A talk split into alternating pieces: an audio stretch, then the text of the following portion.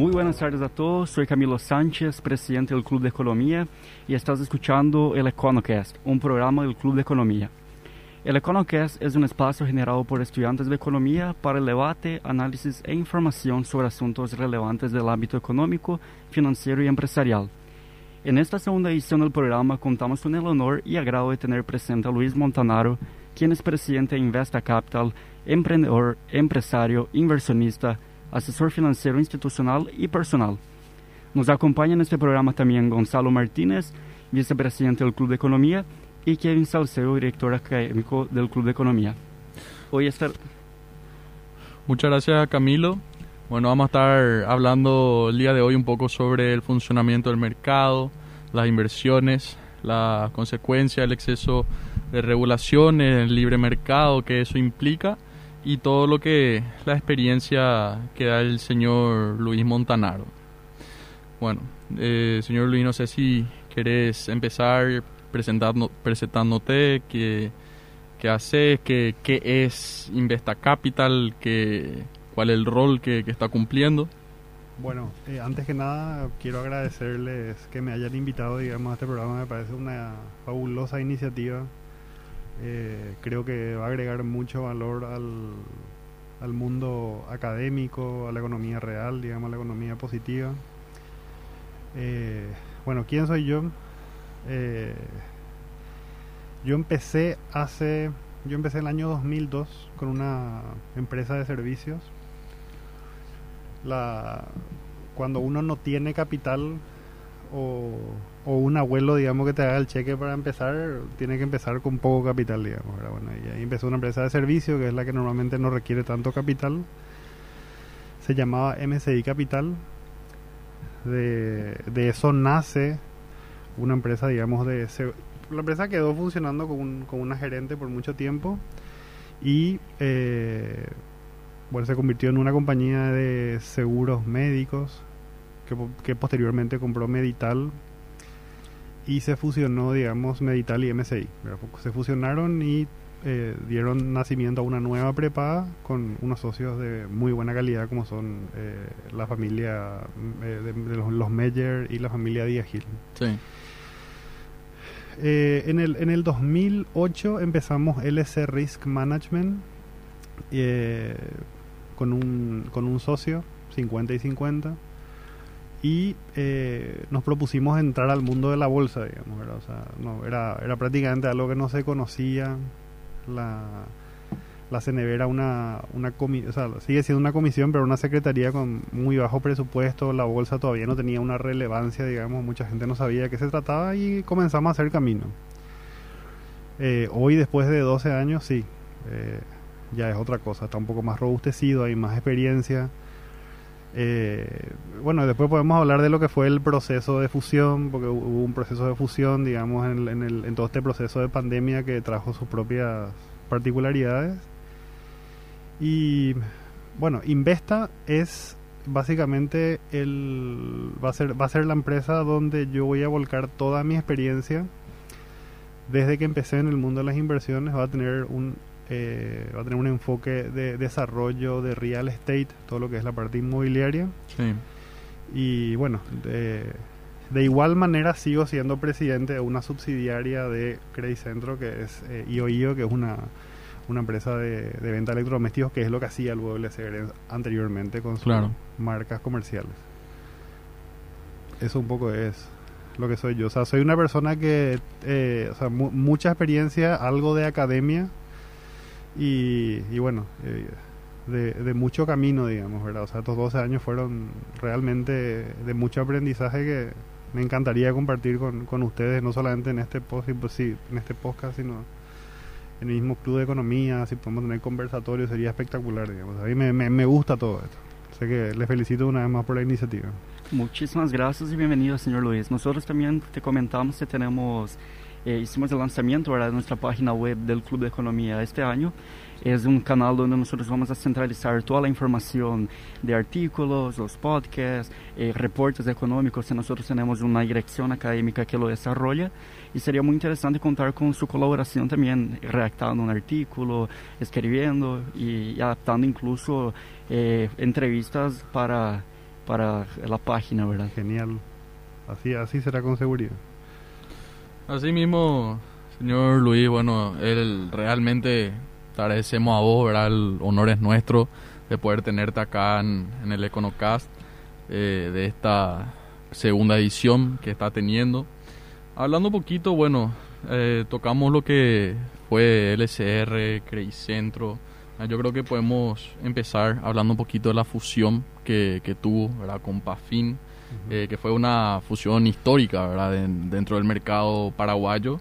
¿Y cuál es el futuro detrás de, de eso? Sí, bueno, hablar de fusión, adquisición hace no sé, no te digo luego 12 años, hace 5 o 6 años nomás luego era una palabra que no se conocía mucho, o sea, conocíamos así de las películas, de las series, de lo que uno veía en televisión. Eh, pero el mercado paraguayo se sofisticó muchísimo con, eh, con, todo este desarrollo que, vino, digamos, en, términos económicos positivamente para el Paraguay eh, post crisis económica del 2008. Claro. ahí como que el, mercado se, se, hizo un poco más sofisticado.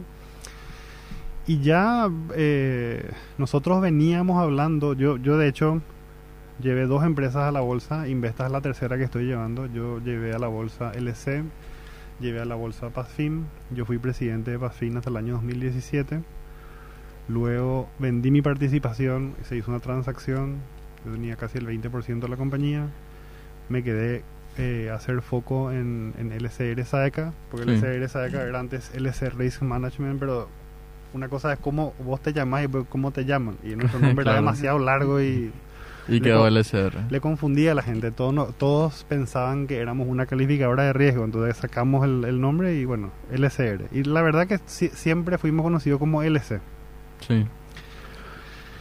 Eh, la triple fusión, bueno, como les digo, veníamos ya nosotros hablando de hacer algo más grande, robustecernos corporativamente. Las tres empresas siempre fueron empresas muy eh, innovadoras, eh, no solamente en términos de generar, digamos, un rendimiento a sus accionistas, sino también creando valor a sus clientes, creando valor a sus colaboradores, por ejemplo, todo lo que es el, la cultura organizacional, el desarrollo de un gobierno corporativo, porque la, la empresa en Paraguay, eh, en, términos así de prototipo, es así como que hay un gran jefe, que normalmente suele ser, eh, son las empresas familiares, son las empresas que, que, son grandes, y el, el, gran jefe es el que toma casi todas las decisiones.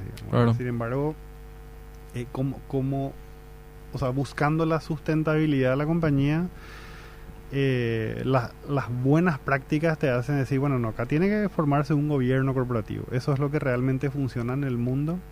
Y bueno, apostamos a eso. Eh, después de, mucho tiempo, la, la, crisis del COVID como que nos apuró a todos, ¿verdad? Y fue el escenario ideal para, para fusionarnos fue todo un proceso, casi mil accionistas, solamente eh, la, empresa que yo presidía, que era LCR, tenía casi 200 accionistas ordinarios, o sea, otra vez tenés los preferidos, digamos, que no están tan metidos, digamos, en términos de, renta variable, pero igual son dueños de la compañía. Eh, fuimos la primera empresa que emitió acciones preferidas que no era un banco, por ejemplo. Fuimos la primera empresa que tuvo calificación de riesgo cuando todavía no era regulatoriamente necesario tenerla. O sea, fuimos así como haciendo cosas más allá de lo que eh, eran las regulaciones locales, siempre comparándonos no contra el mercado local, sino con el mercado, digamos, mundial. Eso hizo que tengamos inversionistas de todas partes del mundo. Totalmente. Y bueno, la, la triple fusión, digamos, una experiencia eh, que, tuvo su desgaste, digamos así, en términos de, imagínense la cantidad de intereses que hay en juego, los acreedores, los accionistas, los colaboradores, en fin, eh, culminó exitosamente a finales del año pasado, más o menos en septiembre, y hoy ya es una sola compañía, una sola compañía mucho más robustecida en términos patrimoniales y, y en términos de los servicios que ofrece, digamos, al mercado. Perfecto. Bueno, y estaba comentando, ¿verdad? Que esto hace nada más un par de años era así algo impensable. Era, bueno, eh, de hecho que tanto la bolsa estuvo creciendo exponencialmente en los últimos años. Es cierto que como estabas comentando, de repente le falta todavía ciertas cosas, ya que mm, justamente estamos hablando en la primera edición del Econocast, un 97% de, de lo que es negociado en las bolsas siguen siendo valores de deuda, ¿verdad? Son tanto bonos y eso de repente... Claro, exactamente. Sí, y quería preguntarte nomás que, bueno, ¿cómo fue ese proceso? ¿verdad? ¿Qué pensás todavía que le falta desarrollarse a la bolsa? ¿Qué, ¿Qué le faltaría al mercado como para que realmente pueda impulsar esos nuevos, o sea, nuevas AECA, ¿verdad? Nuevas empresas que salgan a la bolsa. Bueno, eh, hay, hay, que ser justos, digamos. Realmente en estos, en estos no sé, 12 años, tanto la bolsa como la Comisión Nacional de Valores hicieron un esfuerzo titánico para, para con tan poco presupuesto, tan poco capital, eh, hayan hecho todo lo que se hizo, digamos. Eh, por, darte un ejemplo, no sé, hace cinco años o un poquito más quizás la, la Comisión Nacional de Valores tenía un presupuesto de menos de 100 millones de guaraníes por mes. Entonces es difícil que, que un mercado se desarrolle bien con un regulador débil, digamos, O sea, porque eso le da mucha mucho riesgo, digamos, al, al, al, al, mercado, al inversionista y eso naturalmente decae en que no, no, no, no hay un desarrollo real. Eh, en términos, digamos, de... de, de, de hay, hay dos aspectos, o sea, el aspecto tecnológico, que hizo un excelentísimo trabajo eh, la gente de la bolsa. La gente de la CNB también, yo no sé si ustedes conocen, tiene una página web, se pueden ver, por ejemplo, Yo, los volúmenes en un tableau, o sea, ya se puede ver, digamos, o sea, tenés un poco de información, eso antes no había. O sea, antes no, no, no existían, digamos, lo, no existía la información como por ejemplo existe en, en, en mercados más sofisticados tipo un Bloomberg, donde vos puedas tener información y eso un poco quizás sea la explicación de por qué el mercado variable no se desarrolló tanto, por falta de información. Eh, con, con, el tiempo, o sea, acuérdense que, no sé, las redes sociales empezaron su boom más o menos en el 2009, ahí recién empieza, digamos, a fluir la información. Antes tenía que comprar el diario para leer. Sí. Entonces, eh, eh, de, de, repente cuando vos te olvidas de cómo funcionaba antes la cosa, eh, y era otra dinámica, digamos, o sea, la, la, lo, lo, los, las mismas eh, plataformas de, comunicación. Eh, no sé, antes uno tenía conversaciones por mail, hoy uno tiene conversaciones por la mensajería instantánea, digamos, ¿verdad? Eh, y por el otro lado está la parte que es la misma base de nuestro, de nuestra, que es el Código Civil, digamos, el base de toda la, de toda la legislación. Nuestro Código Civil, yo no soy abogado, pero casi casi me recibí ya, digamos, por tanto que conozco, el Código Civil es un código que está basado en el código de Vélez. El código de Vélez es del, sí, no sé, 1800 y algo. No, no se imaginaban el tema de la parte electrónica y mm. todas esas cosas. No existía.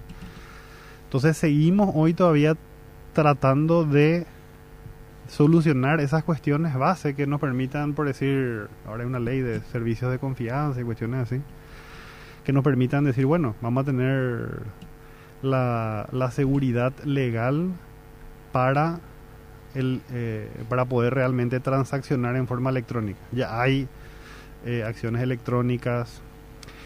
Y después está el otro riesgo que, no sé, quizás sea un capítulo espe específico que es todo el riesgo que implica invertir en Paraguay.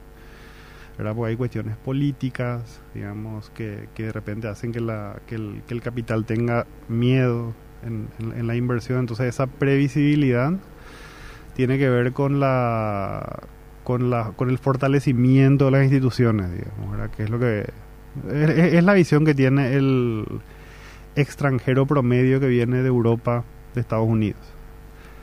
Pero de que avanzó, avanzó muchísimo, sigue avanzando y bueno, de, de, del sistema tradicional que era exactamente así como sigue siendo en Nueva York, por ejemplo, eh, que compro, vendo, compro, vendo, digamos, eh, que era que era muy simpático porque no sé, eran solamente los brokers de la casa de bolsa que activaban en esa época, que eran tres, con una sola persona. Y, y la rueda de bolsa tardaba creo que una hora para mercado primario y una hora después para mercado secundario, una vez al día creo que sigue todavía así, pero ahora ya se puede hacer de manera electrónica, entonces como que ya se avanzó muchísimo, digamos. el sistema electrónico de negociación fue una, una cuestión realmente innovadora para, para lo que es la, el, mercado bursátil local.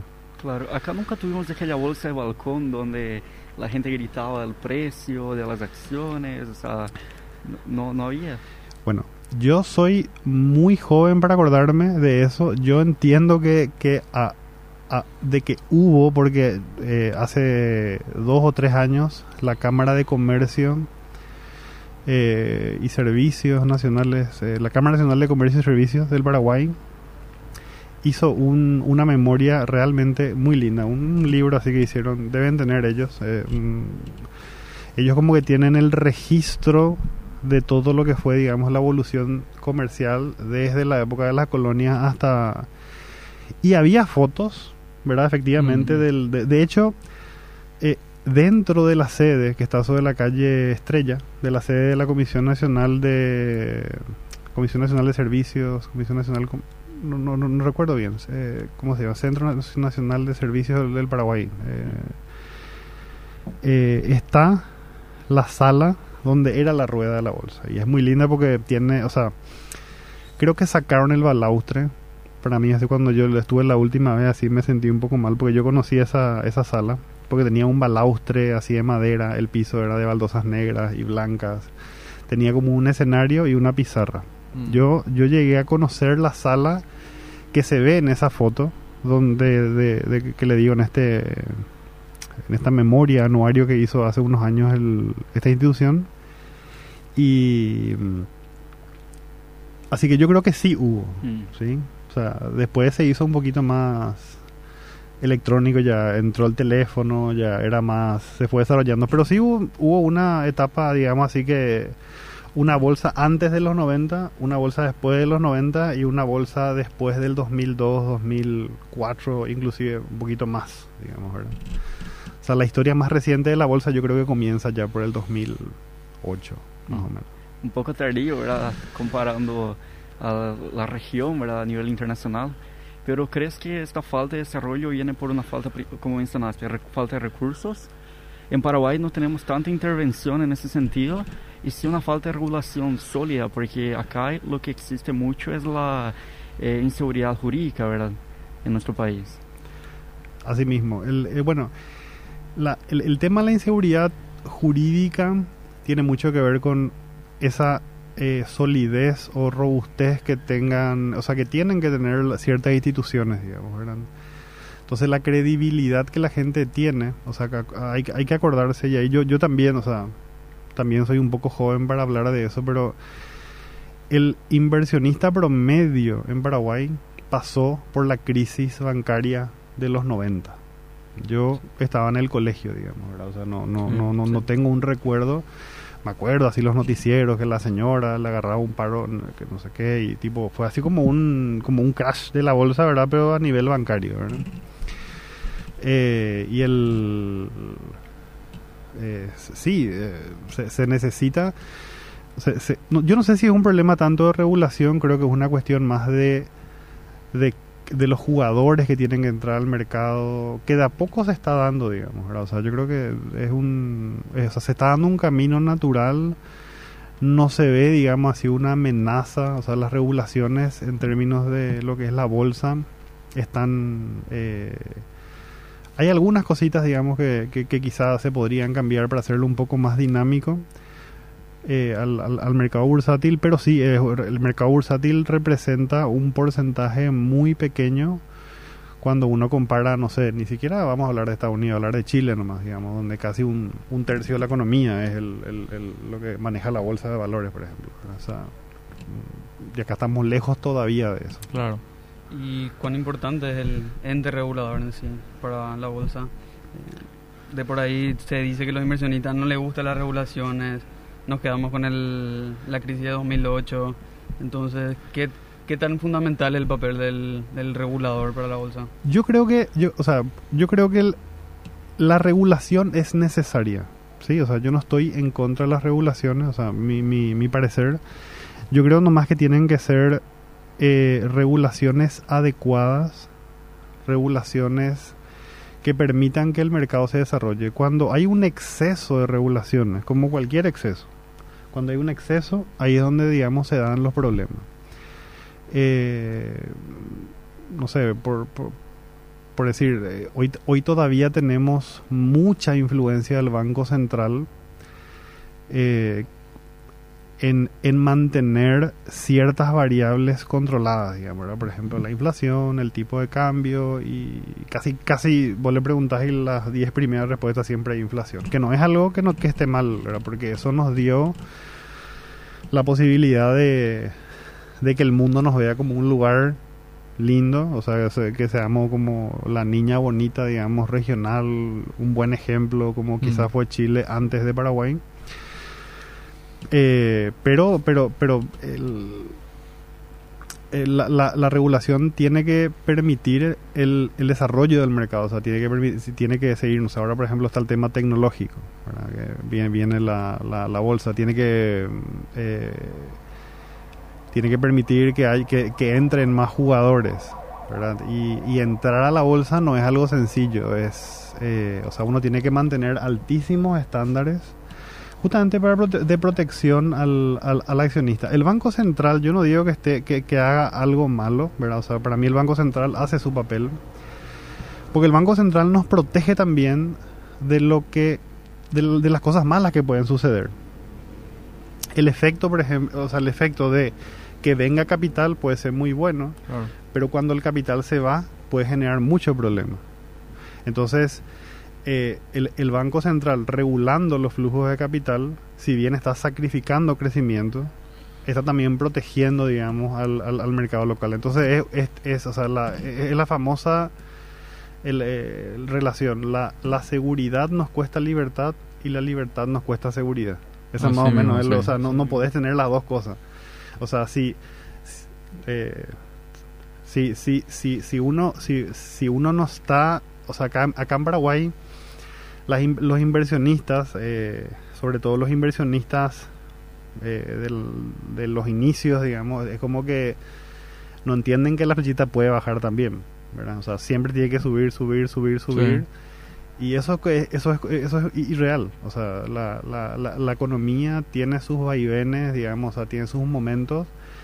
Y son esas las cosas todavía en las que nos estamos preparando. Entonces, un inversionista de por ahí tiene más un perfil de ahorrista está acostumbrado a un perfil, o sea, ah, voy a guardar mi plata y, y hay, y hay eh, para todos otros programas también la diferencia entre lo que es el ahorro y la inversión.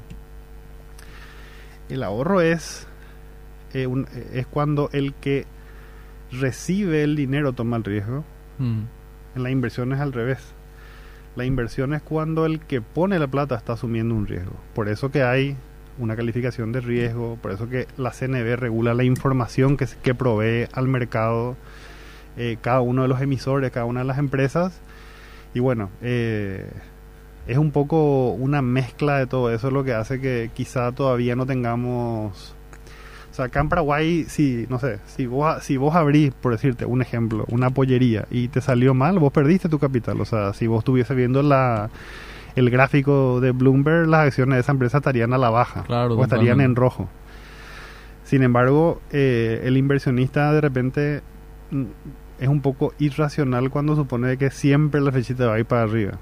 Cuando que puede ir para abajo se puede ajustar. lo, que vimos, por ejemplo, lo que se vio en el 2008 recientemente, eso sí me tocó de cerca, lo que se vio hace durante la crisis. Si uno mira al corto plazo, no sé, creo que la bolsa perdió un 30 o un 50% de su valor a nivel mundial por el miedo.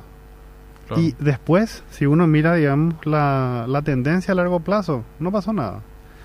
Entonces, hay dos sentimientos que son los que, los que, los que hacen que la bolsa funcione. El miedo y la ambición. Y entre el miedo y la ambición es que esa flechita va para arriba y para abajo. Bueno, continuamos con el Econocas. Estamos con el señor Luis Montanero, presidente de Investa.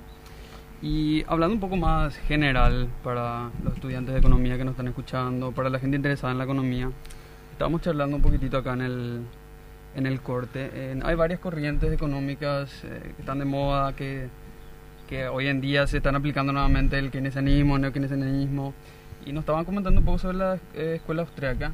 Entonces, queríamos que nos explique un poquitito a la gente qué, qué se trata de la economía austriaca, cuál es el papel del gobierno. Yo, yo soy de la época todavía del famoso libro ese de Samuelson, digamos. Mm, ya no sé si está tan vigente. Eh, donde, donde la discusión era entre los keynesianos y los monetaristas, digamos. O sea, y bueno, yo creo que no, no, no es ni lo uno ni lo otro, yo creo que depende mucho de las circunstancias, digamos. O sea, quizá eh, Keynes tuvo razón, digamos, post crack o post crisis del 29, alguien tenía que ser el primero en y es como que se justifica, digamos, no sé, hacerle entrar en déficit al país para que la economía se mueva. O sea, es tipo quien da el primer empujón y después eso tiene su su proceso. Después hablaba que la, corriente monetarista era tiene que haber dinero en la economía y eso va a hacer que haya demanda, oferta y los mercados se van a equilibrar. Lo, que yo rescato, eh, no sé si es diferente, pero yo rescato, yo, yo soy un hay, un... hay un profesor que realmente, si ustedes ven sus clases que están disponibles en, en, en YouTube, se llama Jesús Huerta de Soto él es un profesor. Yo siempre quise traerle a él a Paraguay. Eh, me fue muy difícil nomás contactar. Y él, él, él, todas sus clases están publicadas en YouTube. Y, por ejemplo, hay uno que es espectacular, que es eh, la fijación de precios máximos, mm. fijación de precios mínimos, que son realidades que nosotros tenemos acá. O sea, ¿por qué tenemos un sistema de transporte público tan malo? Y porque tenemos un precio máximo. Entonces, ¿qué es la salida que el mercado encuentra? El arbitraje regulatorio, que es la cantidad de motos que hay por todo el país. La cantidad de autos que la gente compra, de que son los importados de los famosos chileres que le dicen, ¿verdad? Entonces, como que se, se inundan las calles de vehículos porque no hay un sistema de transporte eficiente.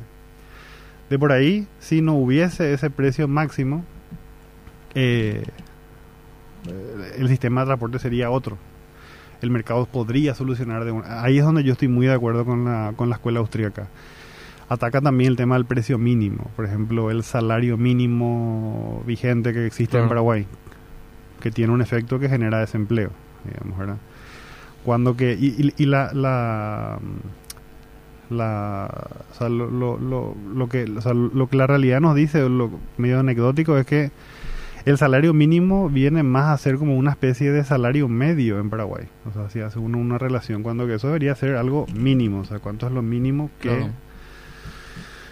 Entonces, bueno, toda esa distorsión, digamos, que se genera en los mercados explica muchísimo lo que es la escuela austríaca. O sea, la escuela austríaca habla no intervención del Estado, una, o sea, reglas mínimas, reglas eh, básicas, ¿verdad? Para que no sea tampoco un, una anarquía, ¿verdad? Eh, pero sí eh, dejar que el mercado, porque finalmente, o sea, ¿qué, es lo que ocurre? O sea, vos decís, el Estado tiene que proveernos la salud. Mm. Y, no, y, no nos puede proveer la salud. O sea, tiene limitaciones. Entonces, entonces vos tenés que contratar también salud privada. El Estado tiene que proveer de educación y el Estado no le puede proveer a toda educación. Entonces está la educación privada. O sea, siempre como sale el sector privado a suplir una necesidad de mercado que por ahí el comunismo, digamos así, anteriormente decía, no, el Estado va a ser el gran orquestador de todo y va a ser el que va a solucionar todas las, cuestiones que necesita un país. Que, que demostró que es un fracaso. Entonces, en países con más libertades, en países que, que, tengan una regulación adecuada, eh, que tengan una, una regulación sencilla, se pueden desarrollar ciertas cosas. Acá, por ejemplo, se habla mucho de la presión tributaria. Que, la, que Paraguay tiene una baja presión tributaria. Y yo quiero nomás que se sume, digamos, a, los impuestos que pagas. suponiendo que pagues todos tus impuestos, ¿verdad? Porque eh, repito lo que se dijo en un momento, lastimosamente acá se sigue cazando en el zoológico.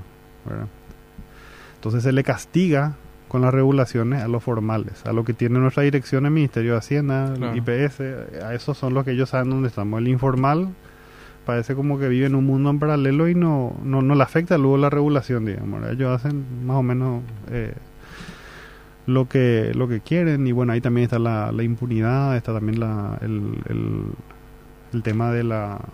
O sea, vos ves que hay vendedores en la calle y la policía al lado, por ejemplo, que le está comprándolo al vendedor de la, ah, de la calle, ¿verdad?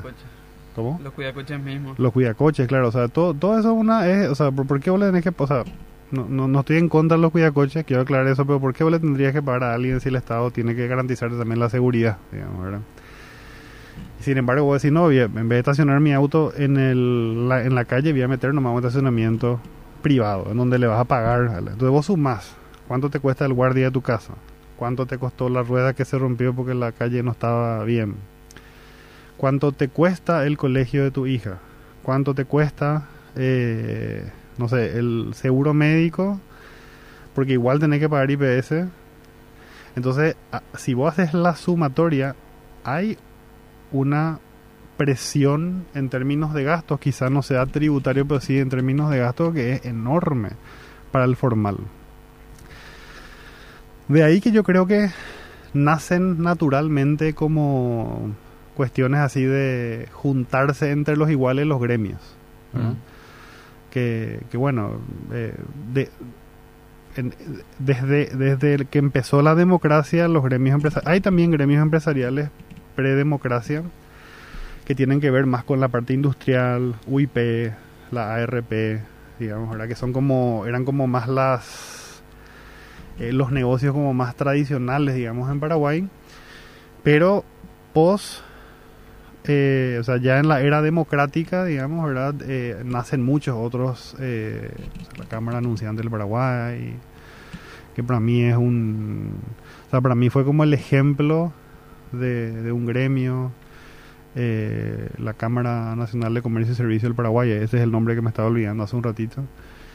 Eh, ¿Tú, ¿Tuviste la participación en la fundación de un gremio también de, de créditos? Sí. nosotros en el año, bueno, el, el, el, el, hecho de que nosotros hayamos metido muy fuerte en el mercado de capitales hizo que otras empresas también hagan lo mismo.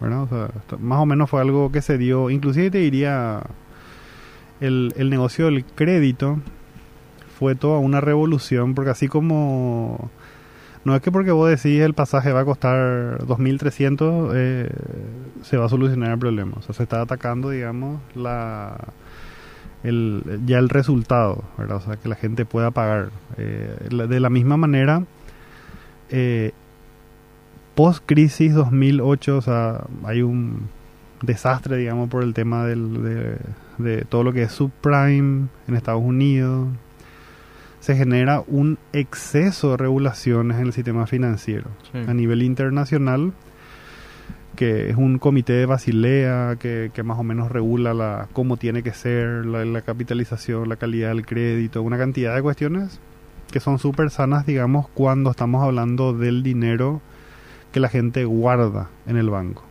O sea, como, economistas, eh, se sabe que no toda la plata que uno deposita en el banco está en el banco. Claro, totalmente. Se hizo en el 2008, no, no, en 2009, una encuesta en Inglaterra, en Londres, y el 78% de los encuestados juraba que su plata estaba en el banco. Y de eso no es así. claro, justamente por eso fue la crisis del 2008. Cuando uno entra en pánico, todos quieren sacar su plata, su dinero y, y no, no puede. El banco no, y entra en, en quiebra. Y ahí volvemos a lo mismo, miedo, ambición, miedo, ambición. Eso es lo que eso es lo que regula, digamos, esa esa dualidad, digamos, entre miedo y ambición es lo que lo que hace que el, el, mercado se mueva, digamos. Hoy estamos todos con miedo.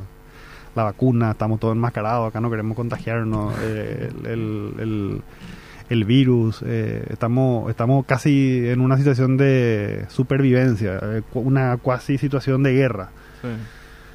Entonces hoy no es un buen momento para, o sea, pa- o sea, para una persona estándar te diría, no, prefiero nomás tener mi plata ahí en el banco y no, no, probablemente nadie se anime a poner un restaurante, por ejemplo. Mm. ¿verdad? Eh, de por ahí tenés los perfiles de riesgo. Está la gente que dice, no, esto se va a solucionar, le van a vacunar ya a todos los americanos, después va a empezar a llegar la vacuna acá para fin de año ya vamos a estar todo bien. Entonces vos haces una inversión. Normalmente el que va en contra de la corriente es el que termina generando, digamos, el, esa, esa oportunidad que te, que te da esos rendimientos por encima de la media. O sea, si uno dice, bueno, voy a dejar mi plata en el banco en un CDA, y bueno, vas a ganar, no sé, cada vez está más bajo, ¿verdad? Un 4%. Eh, inclusive eso va a ir bajando cada vez más, digamos, ¿verdad? Y eso también hizo que se genere la, el, el espacio de la bolsa. O sea, hay mucha gente que vivía de su CDA que, no sé, en su buena época, no sé, se pagaba 24%, por ejemplo. Sí. O sea, ponía el plata en el banco y eso es lo que te pagaba. Y la tasa Ah. bancaria eh, era 37, 40, digamos.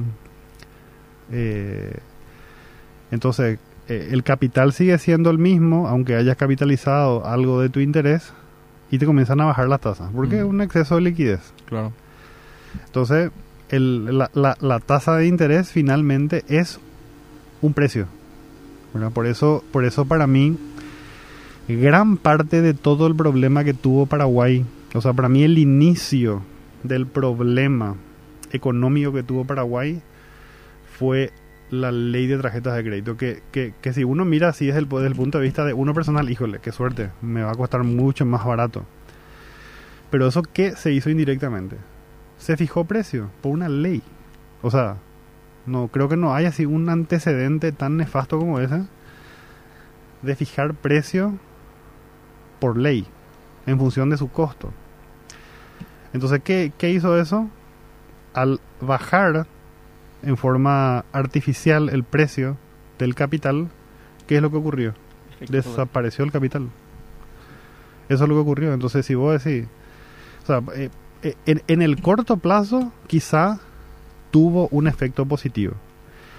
Yo hubiese preferido que si la intención era bajarle las tasas de interés a la gente, que el, gobierno a través de su propio banco, por ejemplo el Banco Nacional de Fomento, salga y diga con su brazo en el mercado, diga yo voy a, yo te ofrezco una tasa de interés del 5%.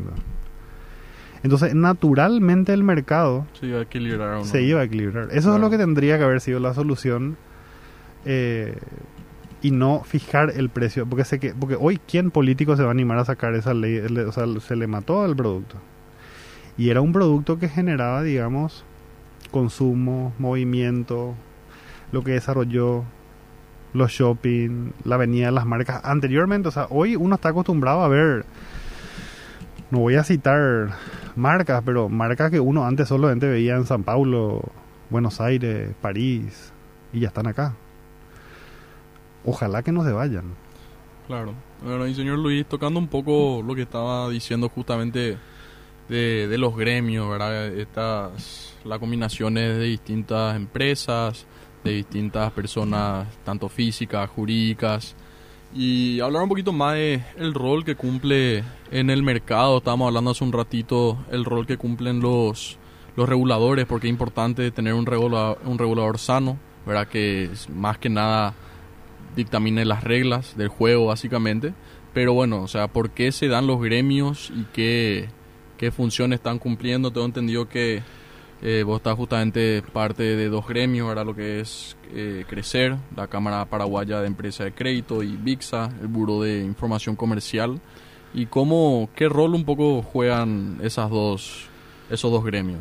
Bueno, el, el tema, el tema de, los de, de los gremios y su relación.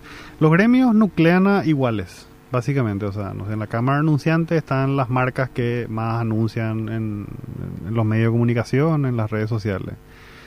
Eh, y bueno, eh, me, me tocó fundar la Cámara Paraguaya de Libranzas, que es la Capali, que hoy ya está casi sin, porque lastimosamente la regulación que venía a poner orden al mercado de la libranza, que es un excelentísimo instrumento para el desarrollo, así como lo que es el factoraje.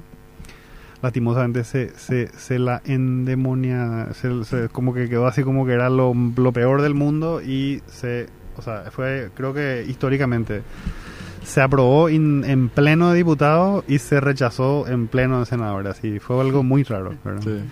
Entonces, el, el eh, bueno, entre medio, acordemos, ¿no? Fue el incendio del Congreso. estamos más o menos hablando de esa época, ¿verdad? Eso algo habrá cambiado, no sé, no, no hubo tiempo de leer la ley, entonces se rechazó poco, si no iba a estar vigente por el paso del tiempo. Eh, y los gremios construyen puentes hacia los ministerios, hacia los reguladores, el regulador no puede ser un regulador que esté demasiado separado del mercado, pero también es, como la figura del auditor. ¿eh? No, puede ser su amigo porque no puede haber un, conflicto de intereses. Entonces tiene que mantener una distancia prudente, pero no puede alejarse tanto tampoco de la realidad. Entonces dentro de esa formalidad, yo creo que los gremios juegan un papel especial en donde se acerca ese diálogo entre el sector público y el sector privado. Por eso para mí la CAP siempre fue un ejemplo de eso. Después fundamos la, la Cámara de, Empresas de Crédito, que es Crecer, que bueno, justamente por cuestiones, digamos, de la fusión, yo hoy ya no estoy en la comisión directiva, yo fui el primer presidente de la, de la Cámara, o sea, del, de, tanto, o sea, en Capali fui el, el vicepresidente, Rodríguez Aguirre fue el presidente, en Crecer eh, eh, fui el primer presidente, eh, después, eh, bueno, me sucedieron y me mantuve hasta más o menos la época de la fusión, que ahí ya hice como un paso al costado.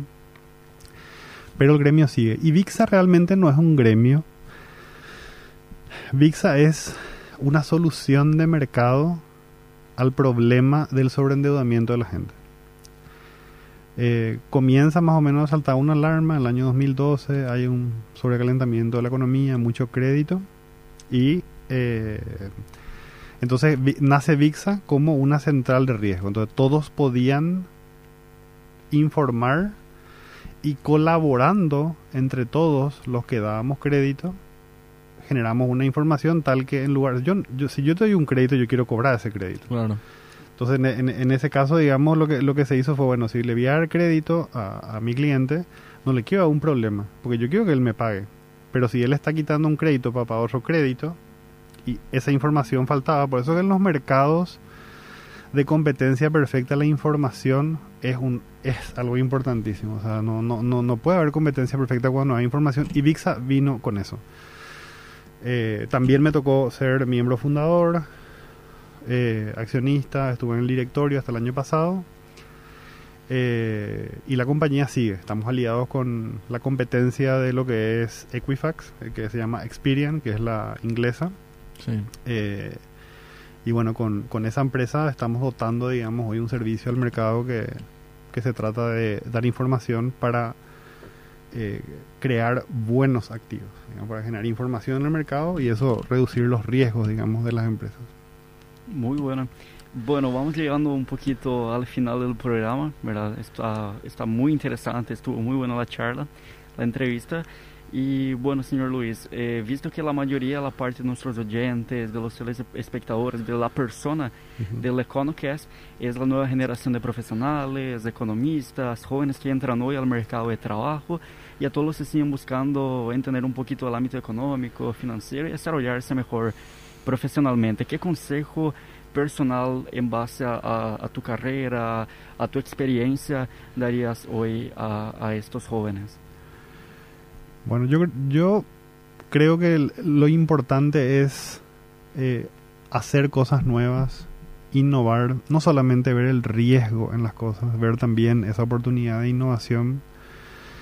Así que yo le sugeriría eso, digamos, eh, animarse a hacer las cosas, animarse a, o sea, acá en Paraguay también se puede, Ah, y, y, no tenemos muchas cosas, pero justamente esas son las oportunidades que tenemos de hacer nosotros, de, de, de, nosotros ser parte de esa historia que, no, que, que lleve al desarrollo de, de, la economía en nuestro país. E- Eso sería, o sea, que, animarse, tomar el riesgo. eh, y está ese, el- el- repito lo que dije hace un rato, o sea, el, el costo de la libertad es la seguridad, el costo de la seguridad es la libertad. Entonces, yo opté por ser libre y eso me costó seguridad, pero eh, creo que es el mejor camino. digamos. Así que es animarse a tomar el riesgo, porque eso también entra en la innovación. Perfecto, muchas gracias señor Luis nuevamente por acompañarnos en esta segunda edición del Econocast. Realmente un programa muy fructífero, eh, aprendimos, hablamos de muchos temas de inversión, económicos, incluso de mercado. Pero bueno, les invito a que vuelvan a conectarse el próximo jueves. Les recuerdo que estamos de eh, 3 a 4 de la tarde. Y bueno, vamos a estar con muchos otros nuevos invitados. Y nos pueden escuchar también en Spotify, en el canal de Econocast. Eh, este programa se va a subir luego de la emisión, entonces para el que quiera volver a escuchar o el que no tuvo la oportunidad de escuchar, entonces puede volver a escuchar en Spotify. Muchísimas gracias. Perfecto, señor Luis. Esperamos entonces que eh, volver a colaborar con usted en cualquier otro eh, programa o cualquier otra actividad del club. Y bueno, nos vemos el próximo jueves. Chao, chao.